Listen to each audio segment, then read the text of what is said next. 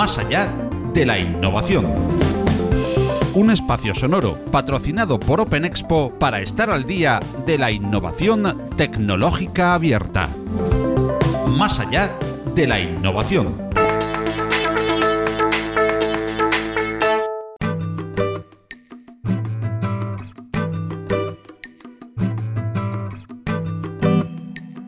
Blockchain sigue siendo una de las tendencias más nombradas y seguidas en todos los foros tecnológicos. Hace unas semanas tratábamos en Más allá de la innovación la cadena de bloques en nuestro apartado de tendencias en modo píldora de introducción a esta disciplina. Hoy queremos hacerlo en mayor profundidad y de la mano de alguien que está al frente de Alastria, un amplísimo consorcio que agrupa un gran número de entidades de todos los tamaños del mundo de la empresa, la formación, la tecnología y la innovación alrededor de blockchain. Lo haremos en dos entregas completas de Más allá de la innovación. La entrega número uno en el podcast de hoy y en breves semanas la continuación de esta interesante charla. Hoy hablamos en Más allá de la innovación de la cadena de bloques con Monse Guardiaguel, General Manager en Alastria. Hola Monse, ¿qué tal estás? Hola, ¿qué tal Paco? ¿Cómo estás? Monche, para empezar podríamos preguntarte qué es eh, blockchain, pero para ello yo creo que hay muchísima información ya en la red y nosotros mismos, pues haciéndonos autopropaganda, podemos remitir también a, una, a uno de nuestros eh, podcasts donde hablamos de qué es la tecnología blockchain en 10 minutos aquí dentro de Más Allá de la Innovación. Así que, si te parece, saludando primero a Philip Lardy, que lo tenemos eh, también, como siempre, junto con nosotros. Hola Philip, ¿cómo estás? Buenos días, Paco. Muy bien. Pues eh, como decía, para empezar directamente, hemos eh, dicho en la, presentación que acabamos eh, de hacer, antes de entrar directamente en las preguntas, que Monche forma parte fundamental de Alastria. Eso sí que seguramente, pues muchos de nuestros oyentes se pregunten también, ¿qué es Alastria? ¿Y por qué ese nombre? ¿Qué significa Alastria, Monche? Pues gracias por la pregunta, Paco, porque siempre nos centramos en explicar qué es Alastria como organización, pero no empezamos por el nombre, ¿no? Y el nombre es muy interesante, es un nombre que costó mucho porque es un nombre consensuado con, con, lo que éramos los fundadores de Alastria. Y cuando se fundó Alastria, en verdad no se fundó como Alastria, se fundó como Red Lira. Y gracias a Alex Puig, que fue, fue fundador, el emprendedor que nos unió ¿no? a los que estábamos trabajando, ya os contaré. Pero la Red Lira o Lira era un nombre que ya estaba, ¿no? que ya había una empresa que lo estaba utilizando. Y entonces dijimos, pues para mantener la inspiración de Lira, de ese nombre, acabamos encontrando en una serie de Star Trek, en un episodio, una constelación que era Alastria, que tenía una estrella que era Lira. Entonces vimos que Alastria era un nombre que podíamos usar globalmente, que únicamente se había usado en este episodio de Star Trek, que ya nos iba bien, porque lo que queremos es hacer innovación y hacer y construir futuro. Alastria va de construir futuro. Y también porque había eh, otro, Alastria se da también a, a un insecto que da luz por la noche, o sea que también nos interesa mucho esta analogía de poder alumbrar en, una situación oscura, en una situación donde necesitamos tener una luz, pues Alastria también tiene ese nombre para este insecto. Y finalmente Alastria también es un grupo de música australiano, pero en este caso un grupo de heavy metal. o sea que también se nos, se nos acopla muy bien a lo que estamos haciendo, que es eh, esa innovación disruptiva o rompedora y, ahí el rock eh, rompedor del heavy metal, pues también creo que nos puede definir muy bien. Entonces, bueno, Alastia viene de aquí, ¿no? De, esta creatividad en buscar un nombre que fuera rompedor y que empezara por A. Eh, no, perdonad, que estaba buscando allí una foto de, del insecto, Alastria. sí, sí, sí, es... una libélula con luz, ¿sabes? Sí, sí, sí, no, no, es que me, ha costado, ¿eh? Me ha gustado. Ya yo creo que tenéis muy dominado el nombre y, y salen más eh, imágenes vuestras que, del insecto, ¿eh? Y el grupo de rock ni, ni, ni, ni lo encuentro por ninguna parte, el pobre. Ya lo habéis dejado en, la, habéis dejado muy lejos, la habéis dejado muy lejos. Pues oye, muchas gracias. Que prefiero este nombre que, que Red Libre, ¿eh? Mola más. Bueno, es preferencia de cada uno. Sí, intentábamos que se pudiera pronunciar en el máximo número de lenguas y esto también lo buscamos, ¿no? Alastria, aunque suene un poco complejo, una vez lo dices, se dice igual en, múltiples idiomas. Entonces, esto también lo estábamos buscando, la sonoridad y que se podía pronunciar en múltiples lenguas. El nombre como sonoro, por supuesto, se, le llena a uno la boca y, es un nombre realmente con una sonoridad espectacular. Y sabiendo de dónde viene el nombre, que es precisamente ahora Alastria como entidad. Pues mira, ya os he dado un poco de pistas, pero en el sentido Alastria como entidad es una asociación sin ánimo de lucro compuesta principalmente por, y aquí os voy a decir entidades tanto de sector público como privado, como parques tecnológicos o universidades, o sea, de la academia, y qué tienen en común todas estas entidades que se suman al Astria para poder tener una actitud de aprendizaje que llamamos learning by doing hacia el uso ¿no? de las tecnologías blockchain, de la tecnología descentralizada o blockchain o, los distributed ledger technologies. ¿no? entonces, un poco lo que sumamos en Alastria, decimos, es siempre estas entidades que realmente están creyendo que esta tecnología va a ser eh, significativa de cara a lo que será crear una nueva forma de trabajar en la economía digital. Va a generar más más economía y lo vamos a generar gracias a este cambio de, perspectiva en el uso de esta tecnología digital. ¿Y cómo llegaste eh, desde eh, Atos, ¿no? Eh, que inicialmente he visto en, tu perfil que, empezaste por allí, hasta el mundo de las DLTs, de la blockchain y, en este caso pues con Alastria? ¿no? ¿Cuál fue tu, recorrido en, en estos últimos 10, 15, 20 años? Sí, en Atos bueno, tuve la suerte de estar unos cuantos años eh, trabajando sobre todo pues, en la dirección de los sistemas de información de, grandes eventos, de mayor events que decimos, entre ellos los olímpicos. Y, y bueno, trabaja, pues eh, creo que mi carrera en Atos eh, fue muy focalizada a esta gestión de grandes proyectos donde la tecnología pues era clave, aunque no era visible, ¿no? Lo que intentamos siempre en los Olímpicos es eh, cero, cero impacto tecnológico, cuando menos hablen de Twix que mejor lo has hecho, ¿no? Y con sistemas muy complejos de integración donde desde pues cualquier señal que llegaba de la pista, ¿no? Que llega de la pista de cualquier deporte, pues se pueda visibilizar en tiempo real en las cámaras de televisión y llegar a, todo el mundo, pasando por sistemas de seguridad y por varios otros tratamientos de datos. E, esto me dio a mí la, capacidad, la posibilidad de trabajar en proyectos ambiciosos con donde las personas o trabajar con personas era clave y los sistemas de información tenían que ser muy resilientes y, y solo podía hacerlo con mucha metodología. Salté de Atos, la mayor eventos, a mayor events, a la parte de dirección de operaciones y bueno, tuve la suerte de poder dirigir eh, Atos en Latinoamérica y ahí fue pues bueno una experiencia muy bonita a nivel de conocer más eh, la parte de negocio y, poder capitalizar ¿no? todo el conocimiento que tenía de los grandes proyectos olímpicos a lo que era una gestión empresarial de grupo en un área como Latinoamérica, un área muy cambiante donde teníamos bastantes retos a nivel de, de poder trabajar en proyectos que fueran sostenibles y a la vez crearan valor. Y a partir de ahí pasé a dirección de operaciones en España y luego ya pues tuve la suerte de que me llamara un gran grupo francés que era multinacional en el área de los servicios para, para petróleo, para industria de petróleo y de gas y un poco haciendo siempre lo mismo, ¿no?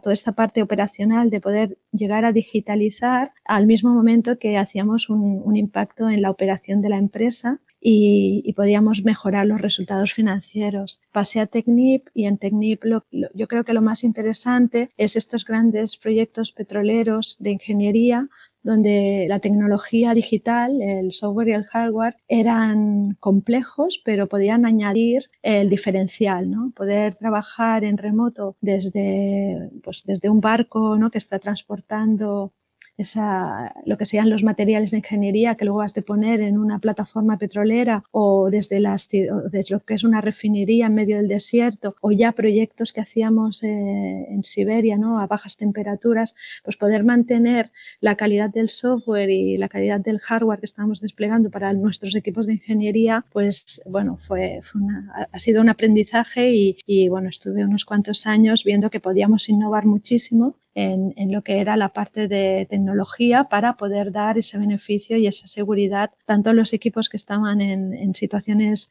pues, de riesgo personal como, como equipos que estaban trabajando en el día a día en la oficina. Y a partir de allí volví a España, ¿no? Estos han sido unos cuantos años trabajando fuera de España, casi 13 años. Pues cuando volví a España hace tres eh, años ahora, pues tuve la suerte de empezar un proyecto muy bonito en el Banco Sabadell de, de revisar ¿no? lo que es la parte de transformación digital e innovación desde el punto de vista de la banca en, en mi país. ¿no? Y, y, ahí, pues, eh, entre otras soluciones, se analizó el tema de la, lo, que, lo que era en ese momento, en la, el 2016, el estado del arte del blockchain, de la tecnología blockchain, y dentro de los proyectos que estaba haciendo también con otras tecnologías, este en concreto de, trans, de transformación digital e innovación, eh, ya, lo, ya lo detectamos y ya lo detecté como muy importante el hecho de poder eh, colaborar con otras, con otras empresas tanto competidores como proveedores, como administraciones públicas. Y bueno, hicimos ese salto que fue unirnos unos cuantos directivos de, en ese momento de nueve empresas con, con emprendedor, con en este caso Alex Puig, y definir y ver si podíamos crear lo que es Alastria, que es esta asociación. Y esto pasó en el 2017, en octubre. Eh, tuvimos la suerte de que enseguida se nos apuntaron buffets, grandes firmas de buffets de abogados, que hicieron realmente muy, muy posible la creación de la asociación, cumpliendo lo que es el marco jurídico actual, ¿no? el marco legislativo en Europa, y allí apostamos por trabajar en ello todo el 18 eh, yo era vicepresidenta en ese momento y mantenía mi cargo en, en Banco Sabadell hasta que, que, llegó un momento que ya crecimos tanto que teníamos la presión de la Comisión Europea para hacer varios proyectos en el 19 en Europa y precisábamos una estructura dedicada. Entonces, pues hacia noviembre del 2018, la Junta ¿no? de dirección de ese momento, que en ese momento tenía Lastria, pues me piden tomar esta dirección general eh, el año pasado, en enero, y empiezo, y entonces pues en el banco lo comentamos y tengo una estima muy alta por la entidad, por Arco Sabadell, creo que todo el mundo lo sabe, y tenemos también una parte es ver que, que realmente la gestión de recursos humanos en el banco lo entiende perfectamente, que para mí, ¿no? para mi carrera, pues la importancia de poder de poder participar en este proyecto que es Alastria y empujar una dirección general desde crear pues durante todo un año una estructura y poder estabilizar y, y seguir creciendo en este proyecto que es que es ambicioso, pero con unos resultados que creemos que van a dar y que están dando ya un beneficio a mucha gente. Hablabas de regulación. ¿Cuál es el marco regulatorio de, de blockchain eh, a nivel estatal, europeo? Eh, si hay diferentes marcos regulatorios que existan. Pues mira, el marco regulatorio y nosotros siempre,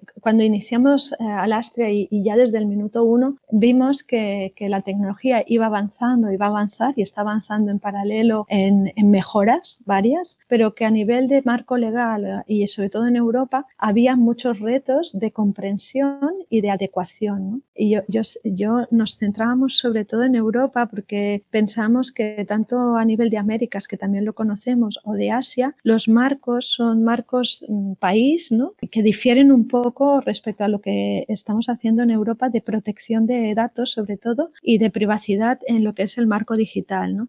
En Europa, ya en el 2000, ya llevamos como siete años, ocho años, donde la regulación europea se está acercando a la digitalización, tanto con, pues, con lo que sería las leyes alrededor de la protección de datos, de la privacidad, pero también de la documentación electrónica. No, no solo estamos en un tema de datos, sino también de, de, información y de cómo se transmite esta información. Y vimos que en el caso de, de blockchain, de tecnologías descentralizadas o distribuidas, estos marcos que se estaban definiendo, que se acababan de definir y que se están poniendo en marcha en los últimos tres años, tenían algunos espacios de, digamos, de no definición. Y es lo típico, no es que algo es legal o ilegal, es que puede ser perfectamente alegal porque aún no se ha definido. Y ahí es donde estamos trabajando. Creo que el trabajo, para mí uno de los trabajos más bonitos de los que hemos hecho en Alastria en el 2018 y 2019 ha sido adecuar ¿no? la comprensión jurídico-legal de lo que es la tecnología al marco actual y poder establecer que se necesita crear un nuevo marco, o sea, que, hay que evolucionar el marco actual, como siempre se ha hecho, pero más determinadamente o determinista, en un espacio que aún nos queda por explorar. Y bueno, y ahí hemos trabajado tanto en GDPR, en el nuevo reglamento de protección de datos,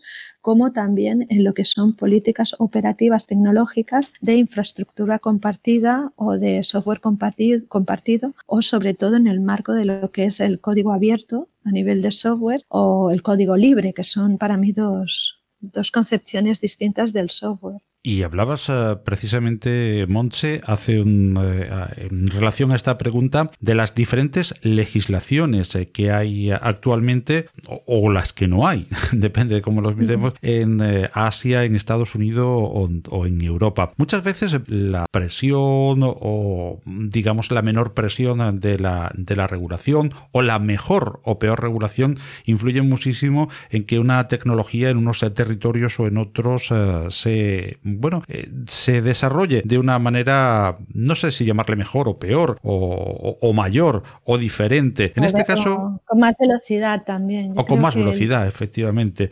En este caso, ¿quién lidera actualmente, o quiénes son los principales, digamos, eh, motores de blockchain en cuanto a reparto territorial? Quizás Estados Unidos, Asia, Europa. Sí, te puedo, sí, efectivamente, exactamente ahora en este momento el la implantación que hay y el uso, porque yo creo que ya tenemos que hablar de uso de blockchain, en Asia es mucho más elevado. O sea, yo creo que tenemos casos muy claros de empresas, incluso empresas europeas, o sea, empresas de nueva creación de Europa que se han tenido que establecer en Singapur o, o en Japón, ¿no? También yo creo que Japón es otro país o Malasia, incluso Australia, son países de Asia de Asia y Australia, en este caso, que por lo que sea, pues tienen una capacidad mayor de absorber eh, lo que sean nuevos cambios o, o, la comprensión de lo que es una red descentralizada y una transmisión de información en este tipo de redes. Entonces, un ejemplo muy claro lo hemos tenido en Japón, que Japón desde un primer inicio ya situó un, caso muy concreto. Yo, yo siempre intento separar lo que es todo lo que es la plataforma de transmisión blockchain de lo que sería un uso muy concreto y, y unas redes muy concretas que son de cripto, criptomoneda o, Bitcoin y todas sus derivadas. Entonces, en Asia ya desde, y Japón desde un primer minuto, vio que había un impacto y, definió ¿no? dentro de su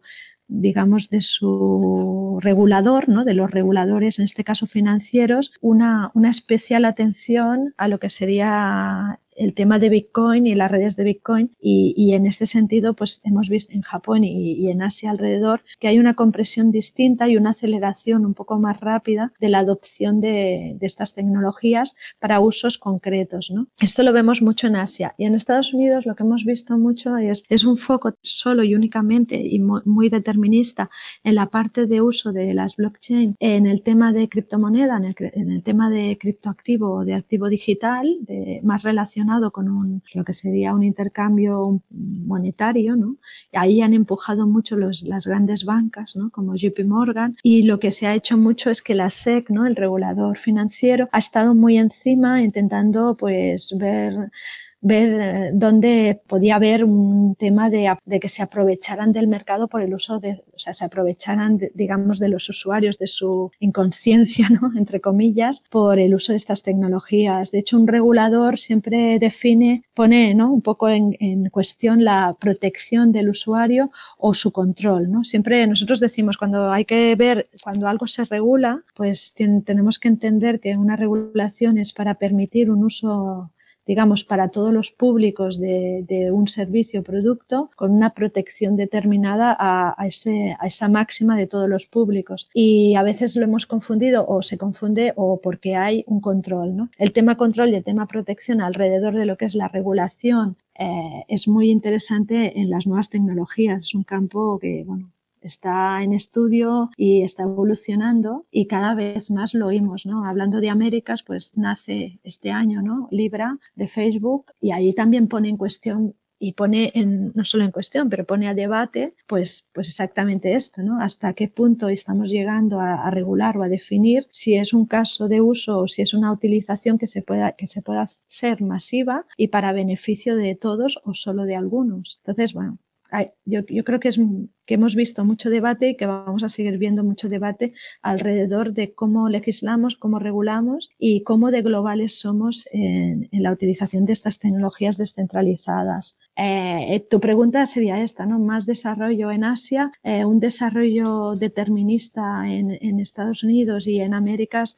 Yo creo que, que, aquí voy a resaltar el trabajo que se está haciendo desde la Chain, que es un consorcio del cual somos también fundadores y, y primos hermanos, digamos, desde uh Astria, y es más para la parte de Latinoamérica y más desde un impulso del Banco Interamericano de Desarrollo, ¿no? que Iberoamericano de Desarrollo, que ellos también pues, definen y, y están convencidos y impulsan la chain para un uso de esta tecnología entre múltiples países de la región de Latinoamérica. Más que respondida la pregunta sí. en ese sentido, porque tú me, me, planteabas la duda de si habías respondido, más que respondida, porque nos has hecho una visión general no solamente de quién lidera en el sentido de, bueno, de qué cantidad, podríamos decir, o calidad de uso, sino de, bueno, de cada uno de los uh, actores o, o, tres grandes regiones mundiales. Desgraciadamente creo que África todavía no, no está en ese, en ese sentido, pero sí Asia, Estados Unidos y Europa, y nos has hecho una buena composición del lugar de esos, de cada uno de las aportaciones de esos tres actores. De hecho, Paco, te diría que África sí que pinta, ¿eh? porque... Bueno, bueno, pues comento, la incluimos también. No, te, te, lo comento, sí, te lo comento porque desde el trabajo que hemos hecho desde la Comisión Europea, ¿no? Eh, trabajando con ellos, y pues lanzamos, y igual hablamos un poco más tarde de Convergence, ¿no? De, del Congreso Global que, que, hemos realizado hace un mes y medio, el 11 de noviembre, 11, 12 y 13 en Málaga, y, y precisamente allí comprobamos, ¿no? y era uno de los objetivos que teníamos del Congreso, comprobamos que desde África se están realizando muchas iniciativas, de hecho, iniciativas tanto de, a nivel de administraciones públicas, de gobiernos, como iniciativas privadas, y van muy en la línea de lo que estamos haciendo en Europa. Eh, y bueno, en algunos casos hay una influencia china, una influencia asiática, pero, pero en otros casos eh, tenemos mucha similitud con lo que estamos impulsando desde Alastria y, y estamos un poco validando también con, con nuestros vecinos europeos, que, que es esta, esta establecer ¿no? el uso de blockchain, sobre todo para una mejor automatización, una digitalización más pura de procesos administrativos y, una mejora en este sentido de la calidad de los servicios que, que son públicos o que son de gestión pública privada. Entonces, ahí África tiene varios países, ¿no? Yo, yo, por lo menos, tanto Cabo Verde como Mauritania, como varios países que estuvieron presentes, eh, nos lo demostraron, ¿no? Tanto su capacidad de comprensión como su innovación en este terreno. En la parte de, de, negocio, en la parte empresarial, blockchain ahora mismo vemos que, que, está más dirigido a grandes empresas e instituciones. Bueno, realmente pues llevas a, hablando de, de ello y, y, hablamos, oímos hablar de administraciones y, y de empresas, entiendo que, que, potentes y grandes proyectos. En cuanto a pymes o el mercado de las pymes, ¿realmente se preocupan de blockchain? ¿Saben lo que es blockchain? ¿Hay una preocupación por eh, las pymes en, en estas temáticas? Pues mira, me encanta esta pregunta, Filip, porque es, una, es un reto que yo tenía en enero del 2019, que era precisamente demostrar ¿no? y convencer que, que el trabajo, o sea, que realmente blockchain lo que, lo que hace es que es democratizar el acceso ¿no? a opciones que tengas de, de supply chain o de compra-venta o de acciones comerciales desde la pequeña y mediana empresa a la gran empresa. Y es lo que, lo que hemos visto durante este año eh, 2019 en Alastria. Eh, en Alastria somos la, más, más o menos un 40%, y por, un 40 de pymes. Y en España esto es muy importante porque en España el Producto Interior Bruto es un 80% generado por pymes. O sea que, que realmente si no hacemos llegar esta tecnología o esta, a, a las pymes, eh, perdemos mucha capacidad de, creación de nueva economía y de creación de nuevos empleos. Y lo que hemos visto y cuando nos hemos acercado a las pymes es que cuando realmente hay una comprensión de, qué es esta tecnología, la adopción es muy rápida. O sea, la, capacidad de adoptar, la capacidad de, de, digitalizar, entendiendo que es blockchain, es mucho más rápido que no que no la digitalización de algunos procesos de pyme con, con otras herramientas más basadas en arquitecturas centralizadas o arquitecturas web o arquitecturas de producto, de producto paquete ¿no? centralizado, que cuesta más encontrar especialistas, les cuesta dinero que, igual una pyme no puede invertir, ¿no? Y el retorno de la inversión viene mucho más tarde. En cambio, hacer el salto a lo que decimos la tecnología cloud y hacer el salto a poner un nodo en una red, eh, en una red blockchain y empezar a hacer, idear casos de uso con sus, tanto sus clientes como sus proveedores, para una pyme esto es mucho más rápido. O sea, es, una, aceleramos el proceso de digitalización de pymes que no son digitales, ¿no? Para las que son digitales, pues es, es distinta la aproximación. Pero lo que hemos visto sobre todo para imaginaros, pues proveedores, os digo un ejemplo fácil, proveedores o agricultores, eh, empresas que están, que están luchando por colocar su producto de calidad, de alta calidad, en, cadenas de distribución para que llegue a supermercados o para que llegue, llegue un poco más lejos en sus ventas a nivel de exportación, por ejemplo, lo tienen complicado si, a nivel de proceso ¿sabes? Para hacer toda la verificación de que su producto es de calidad, de que han de ir a una cadena que es un distribuidor que les, que les tiene que, que comprar en frente de otras opciones. O sea, tienen un trabajo más difícil y hemos demostrado que con el blockchain, al identificar su producto, al marcarlo con un, con un valor de calidad, al registrarlo en la blockchain y luego establecer contratos digitales, o sea, cláusulas con potenciales eh, clientes más allá del distribuidor, o sea, poniendo el distribuidor en medio como transportista, pero puedes llegar más rápidamente al que realiza la compra. Con lo cual, aceleras un poco un tema muy importante que es la colocación de producto y lo que se llama la denominación de origen. Entonces, estamos acercando pequeños consumidores, pequeños proveedores de agricultura, de, digamos, de productos de agricultura a grandes superficies o a compradores finales. Y esto con blockchain es fácil. Entonces hay muchas ventajas a nivel de generar economía para, para, este tipo de pequeña y mediana empresa. Y estaba pensando mientras hablabas que sería más fácil si, si, si hubiera, o tal vez ya existe el tema de, de BAS, ¿no? No sé si me lo invento, Blockchain as a Service, eh, para que eh, pues pymes y micropymes realmente eh, puedan utilizar pues, blockchain sin tener que eh, preocuparse de todo el sistema y toda la infraestructura y todo lo que suponga eh, la puesta en marcha ¿no? de, de, servicios alrededor de blockchain. ¿Esto existe? o, tal vez, no sé, he preguntado tal vez algo que, que, no tiene sentido. ¿eh? No, no, no, tiene totalmente sentido. Yo creo que una de las barreras de entrada siempre es que es muy compleja la instalación informática, ¿no? Digamos, eh, conseguir un hardware, un ordenador físico, colocarle el software de la blockchain y, y ponerte en una blockchain cuando en realidad pues lo que hemos hecho en Alastria sobre todo es explicar lo que es básico a nivel de instalación de un nodo de blockchain, que no necesitas un gran,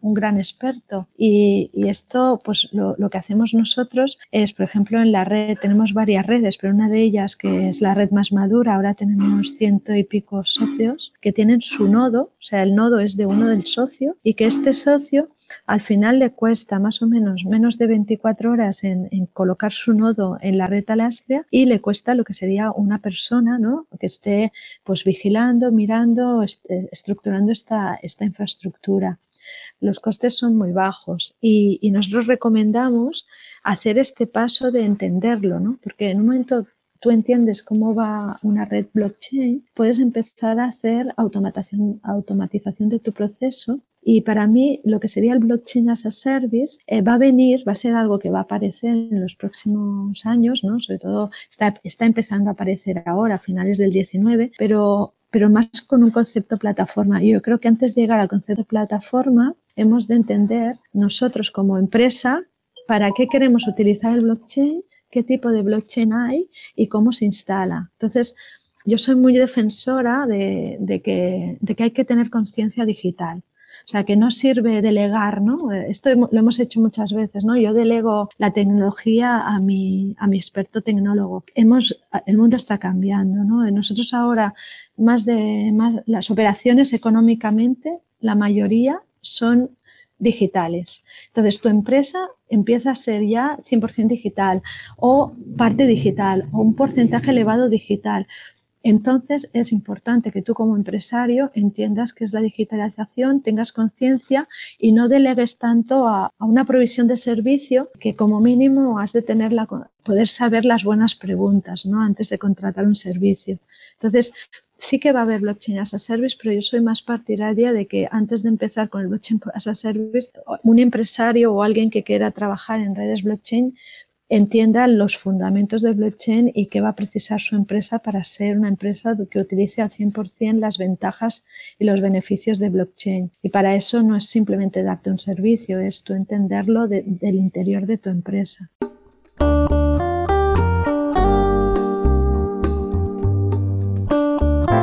Y hasta aquí la primera parte de la entrevista a Monse Guardia, General Manager de Alastria Blockchain Ecosystem. Si te han parecido interesantes los temas tratados, no hay duda de que también te van a interesar y mucho los que trataremos con ella en breves semanas, en la segunda parte de esta entrevista en Más allá de la innovación, donde hablaremos de perfiles y formación en blockchain. Aquí sí que se necesita gente con esta actitud emprendedora, creativa, ¿no? Saber salir de la zona de todo lo que ya conocemos y cómo lo hacemos e intentar investigar eh, el conocimiento tecnológico hasta cursos para trabajar lo que es la parte jurídico-legal, o sea, ver los marcos, que, donde esos marcos que decíamos antes que falta acabar de definir, como cursos a nivel de economista o, o económico-financiero. Hablaremos igualmente de generación de empleo y negocio alrededor de blockchain donde se ha generado empleo o se están generando empleo es en las grandes consultoras, pero no solo en las grandes consultoras, sino en mucha startup tecnológica o pequeña mediana empresa tecnológica. Igualmente, en la segunda entrega haremos parada en el cambio climático, en cómo ayuda blockchain o en los posibles perjuicios si los hay. Pero esto hace 10 años, o sea, ¿qué ha pasado desde hace 10 años? Porque todos estos algoritmos se han optimizado. ¿no? Cada vez más los ingenieros de software eh, están trabajando en algoritmos más eficientes, de menor uso del hardware, y cada vez más los ingenieros de hardware, de electrónica, están mejorando en reducir, ¿no? en hacer máquinas más, más potentes. ¿no? Por supuesto, no faltará un repaso a Convergence el gran evento mundial de la cadena de bloques celebrado en Málaga el pasado mes de noviembre. Traer 53 países a nivel desde gobiernos, desde administración pública, empresarial y academia a hablar de blockchain a nivel transversal. Haremos parada con Monse en un novedoso actor en TEI que apenas comienza a asomar la conectividad cuántica. Y el reto que tenemos no solo es de computación cuántica, pero ya es de conectividad cuántica. O sea, ¿cuándo y, cuándo, será posible conectar máquinas y utilizar lo que seríamos redes de telecomunicación y que sean telecomunicación cuántica, comunicación cuántica o conectividad cuántica. Y por supuesto, terminaremos conociendo sus opiniones sobre las tecnologías en tendencia para el 2020. Sensórica, blockchain, 5G y esto para, para poder apoyarse, para hacer la lo que sería la conectividad de una mejora en algoritmos de inteligencia artificial o de machine learning. ¿no? Más allá de la innovación es un proyecto divulgativo en formato podcast patrocinado por Open Expo. Suscríbete al podcast en Google Podcast, Apple Podcast, Evox, Spreaker, Spotify, audios de YouTube o visítanos, óyenos y suscríbete al feed en nuestra web más allá de la innovación.com. Si te gustan los contenidos que te ofrecemos en Más allá de la innovación, comparte con todos nuestro podcast o apóyanos con tus likes y valoraciones, ayudándonos así a crecer y poder seguir trayendo cada semana más y mejores audios alrededor de la innovación tecnológica abierta.